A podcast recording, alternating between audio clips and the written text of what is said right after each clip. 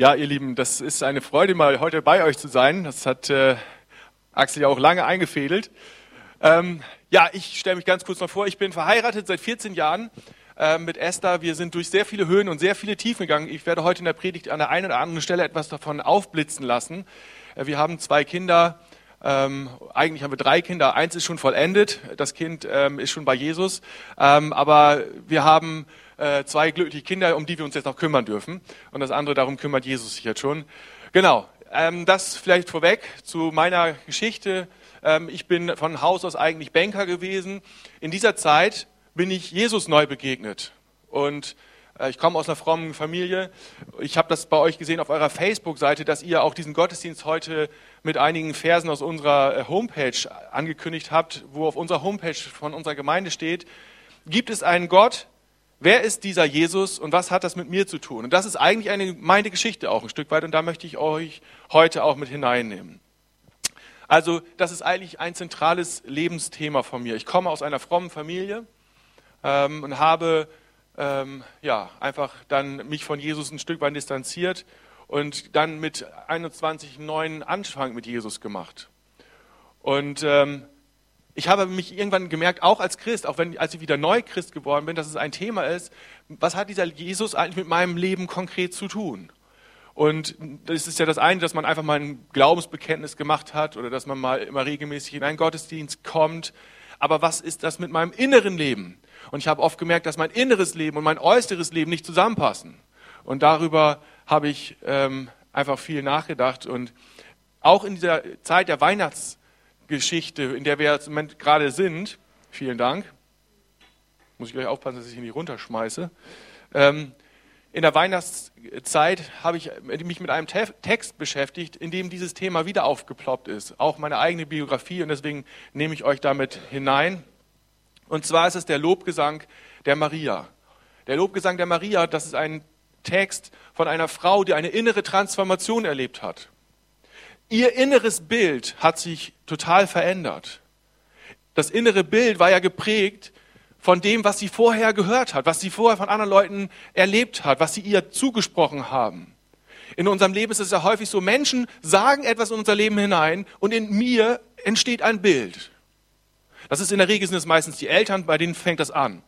Dann Lehrer zum Beispiel. Ich hatte einen Lehrer, der in der achten Klasse zu mir gesagt hat, Jan, du bist so dumm, du müsstest eigentlich auf die Sonderschule gehen. Ich war damals am Gymnasium, konnte nicht so gut lesen, wenn ich vor vielen Leuten stand. Das habe ich immer Angst bekommen. Und dann habe ich Bandsalat gesehen. Ich habe vor Aufregung konnte ich den Text nicht mehr richtig lesen. Und dann hat er zu mir gesagt, du bist so dumm, du musst eigentlich auf die Sonderschule gehen. Das hat, mich, hat sich bei mir eingeprägt. Als Gott mich gerufen hat, in den vollzeitlichen Dienst zu gehen, habe ich gedacht, Gott, ich kann nicht mal vor zehn Leuten einen Satz gerade aussprechen. Was soll ich denn bitte schön als Pastor machen? Das kannst du doch total vergessen. Gott hat das Stück für Stück verändert und ähm, heutzutage ähm, darf ich das tun, aber ich weiß, wo ich herkomme und was Menschen auch mal in mein Leben eingesprochen haben und wie lange es gedauert hat, bis Gott das wieder verändern konnte. Das ist ein, ein Prozess. Und es ist ein inneres Ankommen. Ich merke, wenn ich mein, mein Leben zurückschaue, da gab es Extreme, da gab es ein Pendel, das nach, zur einen Seite ausgeschlagen hat, da gab es ein Pendel, das zur, wieder zur anderen Seite ausgeschlagen hat. Ich wollte irgendwie Anerkennung haben. Ich wollte, dass Menschen sagen, hey, du bist okay, ich hab dich lieb. Ich, ich sehe etwas in dir. Und ich habe mich danach ausgestreckt, dass Menschen mir das sagen. Weil wir brauchen, dass das jemand uns das in unser Leben hineinspricht oder durch Gesten oder durch äh, Symbolik uns zum Ausdruck bringt. Wie, wer wir sind. Das kriegen wir nur mit durch Reflexion. Und wir sind gewissermaßen unruhig in unserem Inneren. Augustinus, der Kirchenvater Augustinus hat gesagt, ähm, unruhig ist unser Herz, bis es ruht in dir. Und das ist ein Stück weit auch meine Geschichte. Das Pendel schlägt zur einen Seite aus, schlägt zur anderen Seite aus. Und irgendwann habe ich das Gefühl, in den letzten Jahren auch wo ich schon Christ geworden bin und in, ich bin jetzt seit 17 Jahren wieder Christ. Mit Anfang 20 habe ich mich neu für Jesus entschieden. Und das ist ein Weg, wo ich merke, ich komme innerlich in der, in der Mitte an. Mein Herz wird ruhig. Und da habe ich wieder auch in dem Text von Maria, den wir uns gleich anschauen wollen, bin ich erinnert worden an viele Momente in meiner Geschichte. Und da möchte ich euch mit hineinnehmen. Und ich hoffe, dass du da auch innerlich andocken kannst. Ich möchte heute ganz besonders Christen ansprechen, ähm, und ihnen Mut zu machen, die schon lange mit Jesus unterwegs sind, aber diese innere Veränderung an einigen Stellen vielleicht wieder neu brauchen, so wie ich das auch gebraucht habe. Und dass du dich einfach damit andocken kannst, dass du dich damit wieder auch erneuern kannst und ermutigt werden kannst. Gerade jetzt in so einer Zeit um Weihnachten herum, wo man ja eigentlich auch innerlich sich nach dieser Ruhe sehnt. Besinnlichkeit ist ja gewissermaßen ähm, Doktrin in dieser Zeit. Eigentlich sollen wir alle besinnlich sein und uns ruhig fühlen, aber sind wir eigentlich gar nicht oft, weil da sehr viel Unruhe ist. Da ist ja vielmehr die Frage nach Haben als nach Sein in dieser Zeit um Weihnachten. Also mein Sohn zum Beispiel ist sieben Jahre alt und ich habe gefühlt die 15. Version seines ähm, Wunschzettels schon erlebt. Und ähm, gestern Abend ähm, haben wir eins seiner Geschenke, das er zum Nikolaus schon bekommen hat. Das war eine DVD, die haben wir uns gestern Abend angeschaut, also ein Lego-Film. Und ähm, er war ganz begeistert, dass wir ihn jetzt endlich mal gucken. Hat sich den ganzen Tag darauf gefreut. Aber es geht da nicht um das Sein bei ihm, sondern um das Haben. Er muss diese DVD haben. Und das scheint ja in unserer jetzigen Zeit einigermaßen ähm, ja, wichtig zu sein, anstatt sich mit deinem inneren Leben zu beschäftigen, mit dem Sein. Und dieser Aspekt, der kommt aus meiner Sicht in diesem Text von Maria wunderbar zum Tragen. Ich bitte mal die Technik, dass ihr mal die erste Folie mal zurück. Ich hatte doch eine Folie. Genau.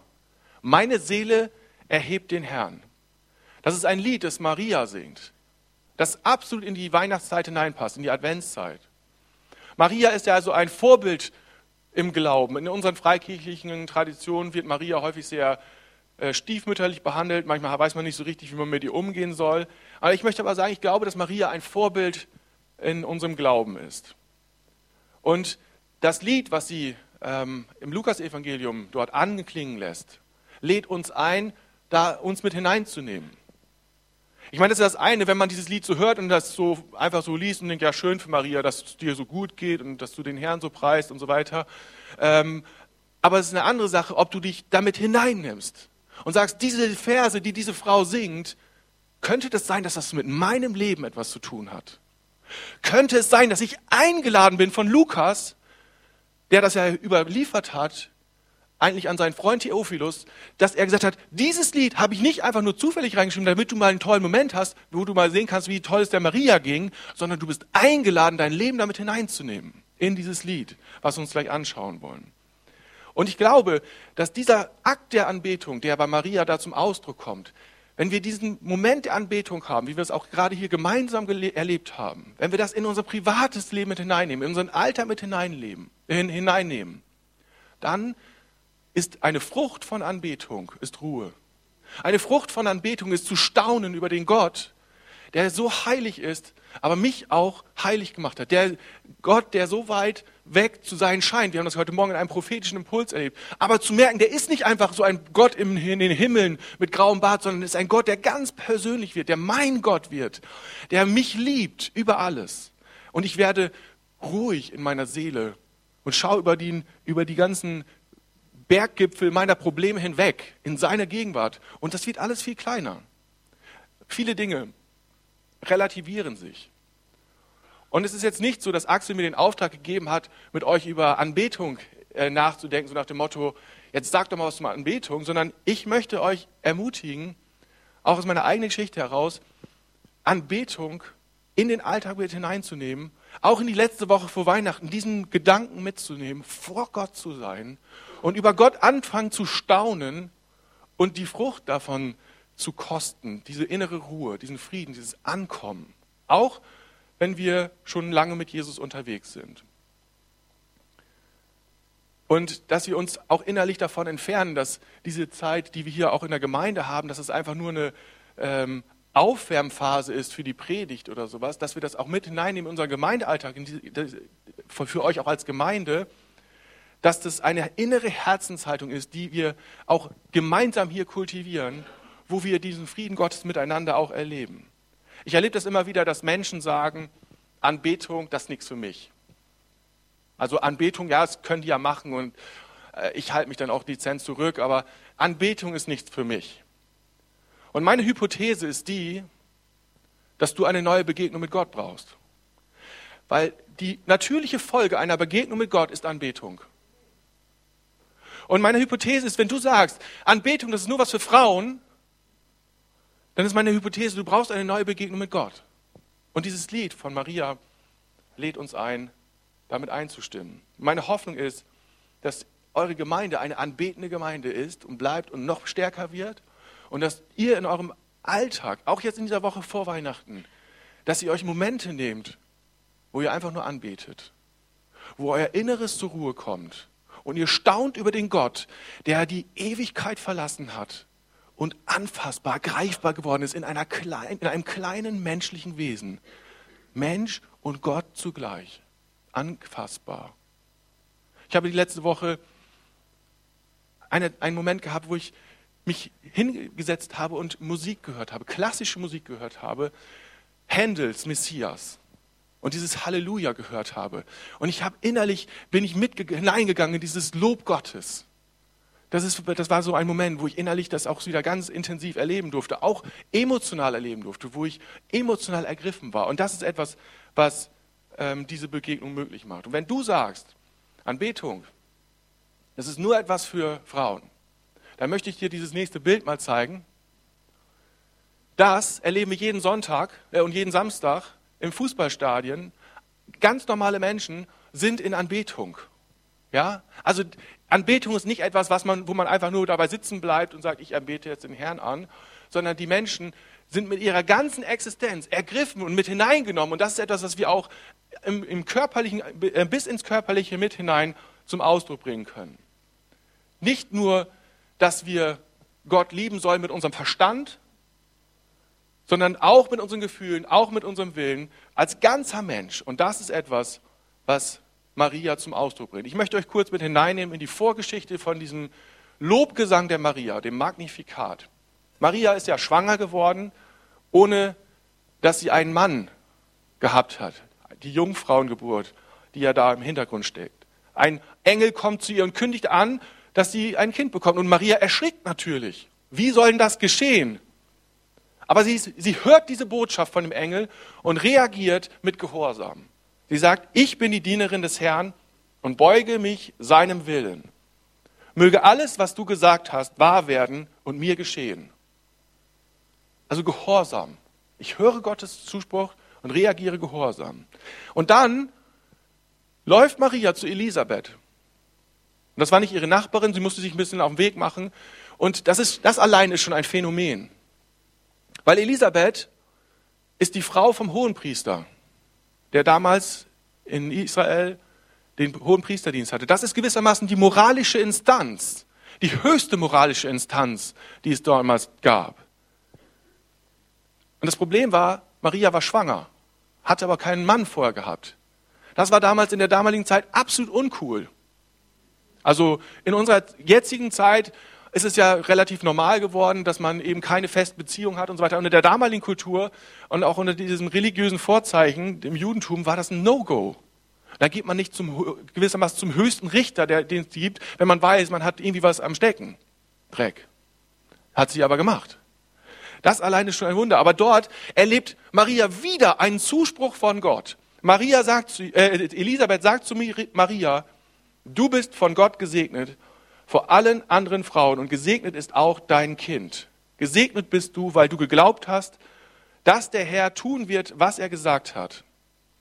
Ich kann mir vorstellen, bei der ersten Begegnung mit dem Engel, dass sie noch gezweifelt hat. Das, das, habe ich nur geträumt und ich weiß nicht, wer schon mal eine Begegnung mit einem Engel hatte. Ich hatte so visuell noch keine. Ich glaube allerdings, dass permanent Engel mich umgeben, weil der Hebräerbrief davon spricht und das darfst du für dich auch in Anspruch nehmen. Aber sie hat das ja gesehen. Sie hat Gabriel erlebt und sie hat Zweifel gehabt, stelle ich mir so vor. Und dann noch äh, loszugehen. Aber dann kommt das zweite, prophetisch inspirierte Wort in ihr Leben hinein von Elisabeth, die Frau vom hohen Priester. Und dann setzt bei ihr dieser Lob ein. Lass uns diesen Text mal anschauen. Wir wollen uns heute auch, ich möchte nur den, die erste Strophe von dem Magnificat euch anschauen. Ähm, Lukas 1, Vers 46. Ähm, genau, bis 50. Da sagte Maria, ich lobe den Herrn aus tiefstem Herzen. Alles in mir jubelt vor Freude über Gott, meinen Retter. Denn er wendet sich mir zu obwohl ich nur seine unbedeutende Dienerin bin. Sieh doch, von jetzt an werden mich alle Generationen glückselig preisen. Denn Gott, der mächtig ist, handelt wunderbar an mir. Sein Name ist heilig. Er ist barmherzig, zu denen, die ihn ehren und ihm vertrauen, von Generation zu Generation. In der Elberfelder Übersetzung können wir lesen, der erst, im ersten Vers heißt es, meine Seele erhebt Gott, äh, erhebt den Herrn und mein Geist jubelt über Gott, meinen Retter. Also da stellt man sich die Frage, macht die Seele das eine und der Geist das andere? Diese Frage könnte man ja haben. Aber indem sie diese Situation wiederholt, mit diesen Worten auch, macht Maria deutlich, auch sprachlich deutlich, ich bin bis in die tiefste Existenz, bis in das, also mein ganzes Leben ist damit hineingenommen in das Lob Gottes. Mein ganzes Leben ist mit hineingenommen in, die, in das, in, dass ich Gott Ehre gebe. Und die Frage ist, wie sie das eigentlich tun kann. Wie kann es denn sein, dass sie eigentlich jetzt Gott lobt? Ich meine, man kann ja sagen, schön und gut, ähm, dass ich erwählt bin, aber ich habe jetzt eine ganze Menge Probleme. Ich bin in einer gesellschaftlich sehr prekären Lage jetzt. Ich habe keine goldenen Zeiten vor mir. Als unverheiratete Schwangere muss man in der damaligen Zeit die bösen Blicke der Familie und die bösen Blicke der Nachbarn ertragen. Jesus ist geboren unter diesem Makel, ein uneheliches Kind zu sein. Und wir heute als Glaubende haben einen anderen Blick darauf, klar. Aber ihr müsst euch mal in die damalige Zeit hineinversetzen. Sie muss Schand, die Schande des Ehebruchs mit sich herumschleppen in ihrem Leben. Sie muss damit rechnen, dass ihr zukünftiger Ehemann, ihr Verlobter Josef, enttäuscht und tief traurig ist über den Treuebruch. Maria hat Gott alles hingegeben, was ein jüdisches Mädchen ihrem Schöpfer zu geben hatte. Ihren Körper, ihre Zukunft, ihr Ansehen und die Liebe des Verlobten. Maria hat hier einen Akt der absoluten Hingabe vollzogen. Sie hat nicht zehn Prozent gegeben, sie hat alles Gott zur Verfügung gestellt und gesagt, Gott, wenn du das willst, hier bin ich mit Haut und Haaren. Und darin ist sie zum Beispiel für uns als Jesus-Nachfolger Vorbild. Gott interessiert sich nicht für deinen Zehnten nur. Gott interessiert sich für dein ganzes Leben. Der Zehnte ist nur Teil dessen, was wir als, worin das zum Ausdruck kommt, dass wir Gott ehren mit unseren Finanzen. Aber Gott will auch nicht nur deine Finanzen, sondern Gott will dein ganzes Leben, deine Zeit, deine Energie, deine, deine, deine Bildung, deine Beziehung. Alles will Gott gebrauchen, damit das Reich Gottes kommen kann. Wenn du in deine Arbeitsstelle hineingehst, ist das der Ort, wo das Reich Gottes gebaut wird. Du bist nicht zufällig an dem Ort, wo du arbeitest oder wo du zur Schule gehst. Die Menschen, mit denen du in Beziehung bist. Alles Menschen, die Gott auf dem Radar hat. Und sich die Frage stellt, hey, wirst du hingehen? Wird meine Tochter, wird mein Sohn hingehen und für ihn beten zumindest, anzufangen, für ihn zu beten. Vielleicht die Situation nutzen, wie das der, der Moderator, wie war sein Name bitte? Raoul, genau wie Raoul erzählt hat, diese Situation zu nutzen, offen zu sein für das Wirken des Heiligen Geistes, ein Gespräch anzufangen und vielleicht ist dieser 80-jährige Mann in diesem Moment Raoul begegnet, damit er im Himmel wieder dabei ist. Wer in deinem Umfeld ist vielleicht dabei, wenn du eines Tages vor Jesus stehst? Wer in deinem Umfeld darf Teil sein dessen, wo Gott dich gebraucht, dass das Reich Gottes vorankommt? Das hat Maria getan. Sie hat ihr ganzes Leben Gott zur Verfügung gestellt. Nicht nur gesagt, okay, einen kleinen Teil kannst du haben, Gott.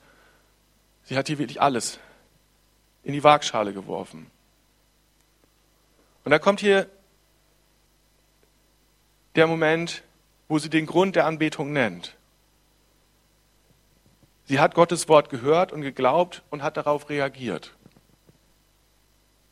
Sie hat gesagt, ich bin doch eigentlich nur eine unbedeutende Dienerin. Was macht dich eigentlich aus? Dieses Wort, da habe ich viel drüber nachgedacht. Ich bin eine unbedeutende Dienerin. Maria hat offensichtlich von außen ein Bild von sich gehabt, dass sie ja nur ganz gering ist, ganz unbedeutend. Ich glaube, dass sie hier etwas zum Ausdruck bringt, was andere Leute ihr ins Leben hineingesprochen haben. Weil Gott hat ja nie so von ihr gedacht. Gott in seiner ewigen Perspektive hat immer Maria als die Mutter Gottes ähm, schon auf seiner, in seiner Planung drin gehabt. Das heißt, dieser Gedanke, ich bin nur eine unbedeutende Dienerin, das ist etwas, was aus der, aus dem, aus der Reflexion der Menschen von außen dieser Frau offensichtlich in ihrem Herzen stand. Ich bin nur eine unbedeutende Dienerin. Wie denkst du über dich selbst? Ich habe so den Eindruck, dass Maria hier etwas deutlich macht von dem, was andere Leute ihr gespiegelt haben, was sie ihr für, einen Spiegel vor die Nase gehalten haben und was sie von sich selbst gedacht hat. Wenn wir an das an, ähm, wenn wir über das Wort Person nachdenken, Person von Persona, im Lateinischen war das die Maske, mit denen die Leute in einem Theaterstück eine Maske aufgesetzt haben. Persona. Was macht dich als Person aus? Was ist deine Maske? Ich stelle mir das so vor, dass Maria diese Maske aufhatte. Ich bin eben nur eine unbedeutende Dienerin. Das ist das, was die Leute um mich herum gesagt haben über mich.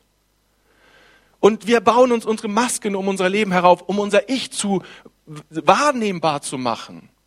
Und das ist Teil meiner Geschichte. Ich wollte wahrnehmbar sein für andere Menschen. Und ich habe meine Maske aufgebaut, ich habe meine Maske aufgesetzt und ich wollte erfolgreich sein, ich wollte der Beste sein, ich wollte Ehre bekommen. Und das war Teil meiner Geschichte. Ich habe meine Maske aufgehabt. Aber wer ich eigentlich bin, hätte ich nicht so sagen können. Ich hätte gesagt, ich bin Auszubildender der Bank. Ein ziemlich guter. Ich habe ein gutes Abitur gemacht. Ich bin Teil einer erfolgreichen Familie. Ich bin, bin Deutscher. Das heißt also, ich lebe in einem tollen Land. Aber das, was macht mich aus? Was macht dich als Mensch aus? Und Maria macht das hier deutlich, dass, dass sie, indem sie das zum Ausdruck bringt, ich bin eine unbedeutende Magd oder unbedeutende Dienerin. Und dann kommt dieses Lob, weil sie offensichtlich gerade dann in diesem Moment auch miterkennt, dass Gott sich ihr zugewandt hat. Und das heißt, sie ist eben nicht die unbedeutende Dienerin, sondern sie darf die Frau sein, die in Gottes Heilsplan ähm, eine ganz entscheidende Rolle spielt. Und diesen Gedanken finde ich extrem genial. Wir erkennen die Dinge eigentlich nur durch einen zweiten liebevollen Blick. Wie es Richard Rohr so schön ausdrückt, äh, mit dem Bild von einem Spiegel. Der Spiegel empfängt ja ein Bild und wirft es zurück. Und so kann ich mich erst sehen. Und es kommt nun darauf an, den richtigen Spiegel zu finden, der das Bild mit Ehrlichkeit und Tiefe zurückgibt. Maria hat offensichtlich immer wieder gespiegelt bekommen, du bist unbedeutend, du bist nur eine kleine Magd, du bist nur ein kleines Mädchen, absolut ein absoluter Nobody. So hat sie sich offensichtlich auch gefühlt. Und in diesen beiden Begegnungen mit dem Engel und mit, dieser, mit Elisabeth merkt sie auf einmal, wow, Generationen werden immer wieder an mich denken. Und es ist ja wahr. wahr. Maria ist, ist auf den heutigen Tag eine wichtige, zentrale Person in der Heilsgeschichte. Marias Wahrnehmung hat sich verändert. Jesus geht aus, der, aus dem unendlichen Leben der Dreieinigkeit hervor. Er lädt uns ein zu diesem unendlich empfangenen Blick und schließt uns darin ein, sodass wir daran teilhaben können. Es gibt nur die Spiegelung und wir können uns selbst nicht erkennen und sehen, wenn wir in den Spiegel schauen. Deshalb ist es wichtig, einen gut, genutzt, gut geputzten Spiegel zu besitzen, damit wir Gott in uns sehen und reflektieren können. Ja, eine saubere Theologie und ein gutes Gottesbild ist wichtig. Also das ist das was ich dir heute Morgen mitgeben möchte. Das Wort Gottes als ein Spiegel, in dem du dein Leben sehen kannst. Das hat Maria offensichtlich gemacht. Zweimal hat sie Wort Gottes in ihr Leben hineinbekommen. Durch den Engel und durch Elisabeth. Sie hat einen neuen Spiegel vorgesetzt bekommen und sagt, Maria, schau dich mal an. Du bist keine unbedeutende Magd. Und sie erkennt das und fängt an, Gott zu preisen. Und das ist der Grund der Anbetung. Anbetung hat immer einen Grund, nämlich das Wesen Gottes zu erkennen zu staunen über den Gott, der in meine Geschichte einbricht, der in meine Zeit hineinbricht, in mein Leben hineinbricht. Dieser Mensch, der das nach außen eine tolle Fassade hat, eine tolle Maske hat, eine tolle Mauer hat, aber dahinter sich so klein fühlt. Und das Gefühl hat, wer bin ich eigentlich? Und der Gott da, da hineinbricht, meine Mauern aufbricht. Und ich darf mich in seinem Wort erkennen, im Spiegel seines Wortes erkennen. So kostbar bin ich für dich, Gott. So wertvoll bin ich in deinen Augen, Gott. Und dann meine Augen zu erheben zu Gott und ihn anzubeten und zu sagen, wow, das ist der Gott, mit dem ich leben darf, der mich gesehen hat. Ich spüre, dass in diesen Versen von Maria auch eine Note von Verwunderung mitschwingt. Sie schaut den, die, Wege, die, die Korridore der Zeit zurück und merkt, wow, Gott hat das alles schon vorbereitet. Da ist die Geschichte von Abraham, von Mose, die ganzen Verheißungen und ich darf das heute erleben. Und das bringt sie in Staunen. Die ganze Heilsgeschichte Gottes zentriert in diesem einen Moment. Sie spricht davon, dass ähm, Jesus der Heiland wird, dass er, also, oder dass, nee, dass er der Heiland, also Gott mein Retter. Das, was wir nachher von, von Jesus sagen werden, er ist der Heiland. Also jemand, der uns mit Gott wieder in Kontakt bringt. Paulus wird später über diesen Moment sagen in Galater 4, ähm, so verhält es sich auch bei uns. Solange wir unmündig wie Kinder waren, wurden wir von den Elementen dieser Welt beherrscht. Aber als die Wartezeit erfüllt war, sandte Gott seinen Sohn. Er wurde von einer Frau geboren und war dem Gesetz unterstellt. Dadurch wollte Gott alle freikaufen, die dem Gesetz unterworfen waren. Auf diese Weise wollte Gott uns als seine Kinder annehmen. Paulus macht hier deutlich, es gab eine lange Zeit, das war eine Wartezeit. Und dann sandte Gott seinen Sohn in diese Zeit hinein, damit wir befreit sind von den, von den Elementen dieser Welt dass wir leben können als Kinder Gottes. Und da ist dieses Staunen, da ist dieses Anbeten in den Versen von Maria. Sie sagt dann weiter, dass sein Name heilig ist. Und da könnte man jetzt auch sagen, ja, schön, dass Gott heilig ist. Heilig bedeutet abgesondert, absolut rein. Und jeder Mensch, der sich der mit der Gegenwart Gottes schon mal in Kontakt gekommen ist und sich oder nur eine, eine Ahnung von Gott hat, weiß, wenn Gott heilig und rein ist, bin ich nicht reinig, heilig und rein, einfach so. Aber dann sagt Maria weiter, dass Gott auch barmherzig ist. Das heißt also, dass Gott eine Empfindung hat für Menschen, die unter Schuld und Sünde zerbrochen sind und von seiner Seite die Mauer durchbrochen hat, hineingekommen ist in unsere Realität und die Lücke zwischen heilig und unheilig durchbrochen hat. Das ist das Wesen von Barmherzigkeit. Weil Gott es wollte, weil Gott diese Kluft überbrückt hat. Und das kommt in diesem Lied rüber. Maria hat vielleicht an ihr ähm, Liederbuch gedacht, was sie im jüdischen Kontext damals hatten, die Psalmen. Psalm 103, wo es heißt, mit meiner Seele will ich den Herrn loben und von ganzem Herzen will ich seinen heiligen Namen preisen. Mit meiner Seele will ich den, will ich den Herrn loben und das Gute nicht vergessen, was er für mich tut. Barmherzig und gnädig ist der Herr, geduldig und voll großer Güte. Er wird uns nicht für immer Vorwürfe machen und nicht ewig zornig sein. Er bestraft uns nicht für unsere Sünden und behandelt uns nicht, wie wir es verdienen. Denn so hoch der Himmel über der Erde ist, so groß ist seine Gnade gegenüber denen, die ihn fürchten. Das hat sie vielleicht schon einige Male gehört. Jetzt wird das für sie real. Gott ist derjenige, der diese Brücke schlägt von seiner Seite. Was können wir als Christen tun, wenn wir dieses Lied vor Augen haben, wenn wir diese Situation vor Augen haben? Was können wir tun, wenn wir auf diese Maria-Weise in dieses Lied mit einstimmen? Ich glaube, dass es unbenommen eine einmalige Situation bei Maria ist, ähm, aber dass wir als Christen uns durchaus damit einklinken können in dieses Erleben von Maria, dass wir mitstaunen können, weil jeder Christ in gewisser Weise wie Maria ist.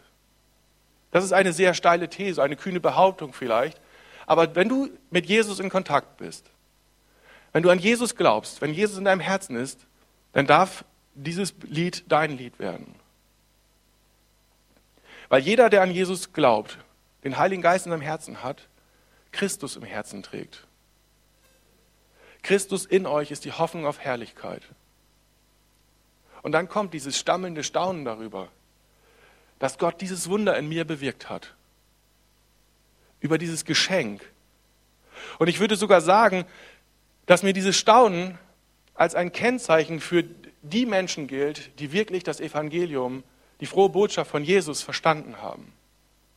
Wenn du dir mal die Frage stellst, was ist denn eigentlich ein Christ? Ist ein Christ derjenige, der einfach ein Glaubensbekenntnis fehlerfrei hersagen kann? Oder der sein Leben nach bestimmten moralischen Vorstellungen möglichst fehlerfrei sein Leben lebt? Wie ist das, wenn dich jemand fragt, bist du Christ? Antwortest du dann, natürlich bin ich Christ. Es ist ein Stück hartes Arbeit, das irgendwie auf die Kette zu kriegen, äh, aber warum fragst du? Dann ist Christsein etwas, was du tust. Und dann ist da kein Wundern und kein Staunen. Dann ist da keine Anbetung, weil es ist deine Leistung.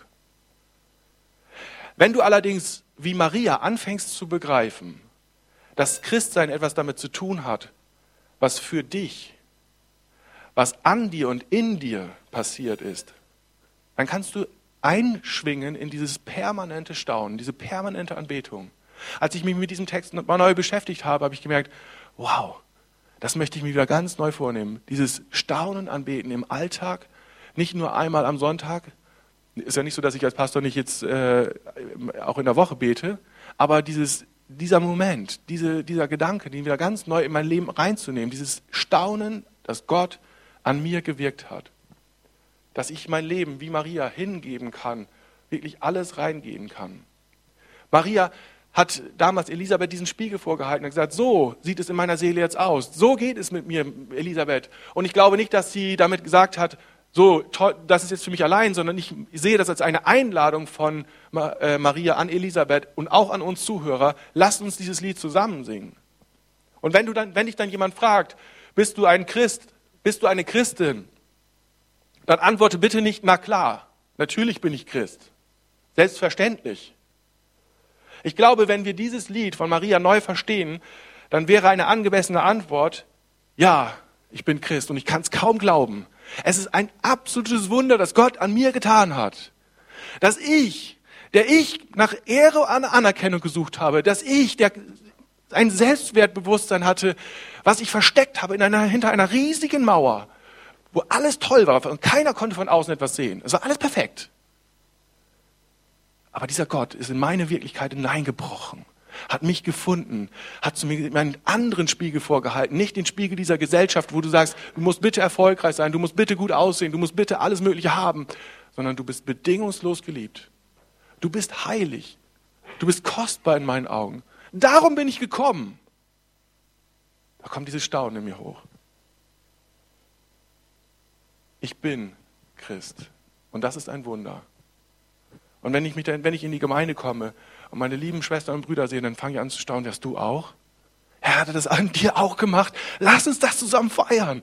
Gott hat an dir ein Wunder getan. Gott hat an mir ein Wunder getan. Lasst uns Gott anbeten. Lasst uns ihm alle Ehre geben für das, was er getan hat.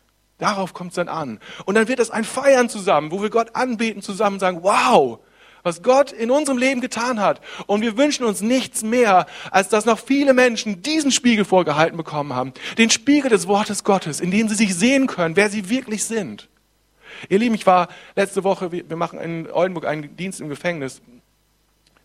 Und wenn wir dort mit den Gefangenen sprechen und diesen Menschen, die wirklich am Ende sind, da sind Mörder dabei, da sind Leute dabei, die wirklich lange Jahre noch im Gefängnis zu sitzen haben.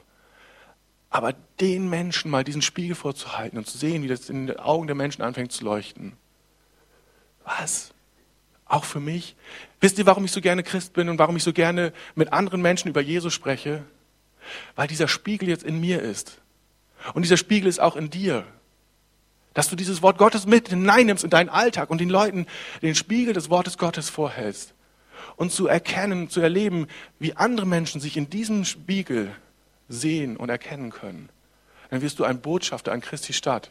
Bist mit dieser Botschaft unterwegs, wo Menschen verändert werden, wo Menschen erleben, dass du in einer Zeit, in der viele Menschen Angst haben, in der viele Menschen im Chaos untergehen und gerade vor Weihnachten, bist du einer, der Hoffnung ausstrahlen kann.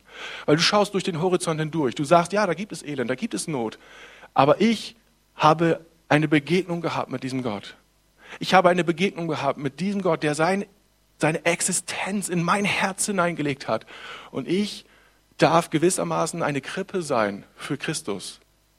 Und das war schon ein beeindruckendes, beeindruckender Moment, wo wir ein Lied von Paul Gerhardt gesungen haben, letzte Woche nachmittags im Gefängnis.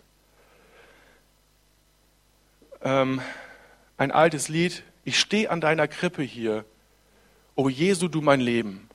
Und da heißt es in Vers 9, eins aber hoffe ich, wirst du mir, mein Heiler nicht versagen, dass ich dich möge für und für, bei, an und in mir tragen.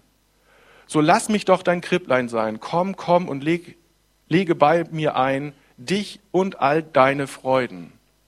Und das mit diesen harten Jungs zu singen, war schon beeindruckend. Wenn diese Männer so ein Lied singen, lass doch mein Herz eine Krippe sein für Christus. Und ihr Lieben, damit möchte ich jetzt schließen. Ich wünsche euch, dass ihr so staunend in die Weihnachtszeit hineingehen könnt. Staunend über das, was Gott in deinem Leben getan hat. Hineinzugehen in die kommende Woche mit diesem Gedanken, ich habe den Spiegel dabei. Und den möchte ich den Menschen vorhalten. Den Spiegel, dass sie geliebt sind, maximal geliebt sind, dass Christus in diese Welt gekommen ist. Für dich, mein lieber Arbeitskollege. Für dich, meine liebe Mitschülerin. Für dich, mein lieber Opa, meine liebe Oma. Und ich möchte dir diesen Spiegel vorhalten. Vielleicht rede ich nicht so viel, aber bete innerlich. Und vielleicht ist irgendwann mal der Moment da, wo der richtige Moment da ist, zu, zu sprechen, ein Gebet zu sprechen. Ihr Lieben, in dieser Weise, wir werden jetzt ein Lied singen und dann werde ich nochmal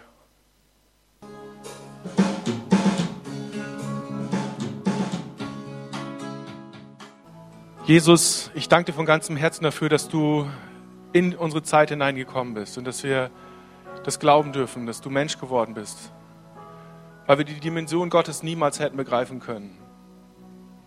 Wir danken dir von ganzem Herzen, dass du auch nicht einfach nur in einem großen Tempel oder in einem großen Königshaus geboren wurdest, sondern in einem ganz kleinen, bescheidenen Stall, sodass sich wirklich jeder gewagt hat und jeder getraut hat zu kommen. Auch die Leute, die ausgestoßen waren, auch die Leute, die man abgeschrieben hat. Wir danken dir von ganzem Herzen, dass du auch durch dieses Lied der Maria uns ermutigst, da mitzusingen. Jesus, wir beten dich an, dass du in unser Herz hineingekommen bist. Wir danken dir von ganzem Herzen, dass unser Leben ein Tempel ist, in dem du gerne leben möchtest.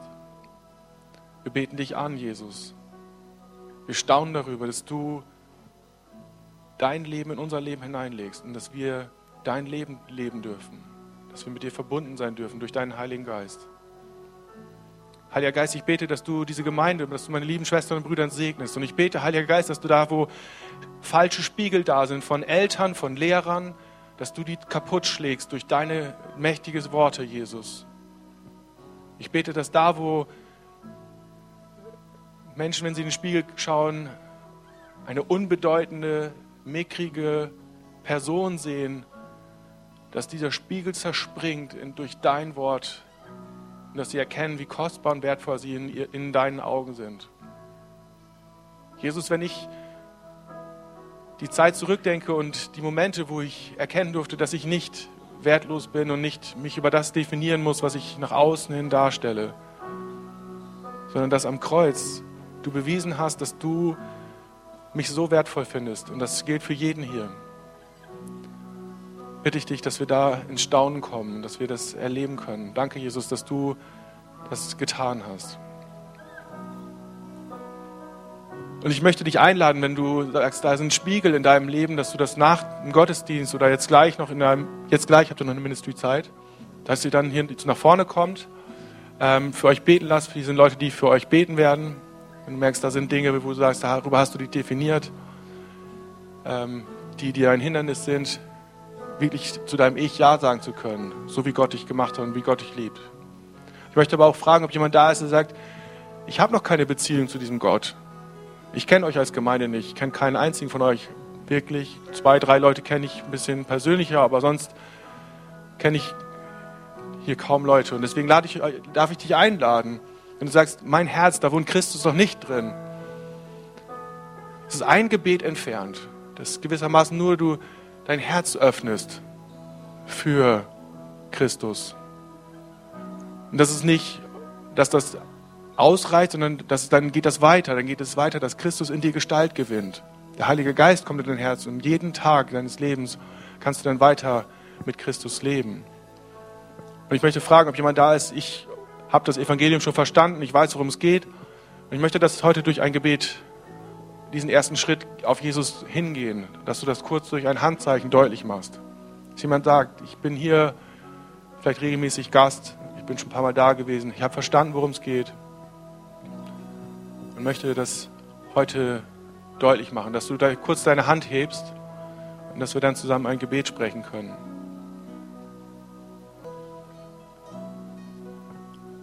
Das ist nicht der Fall.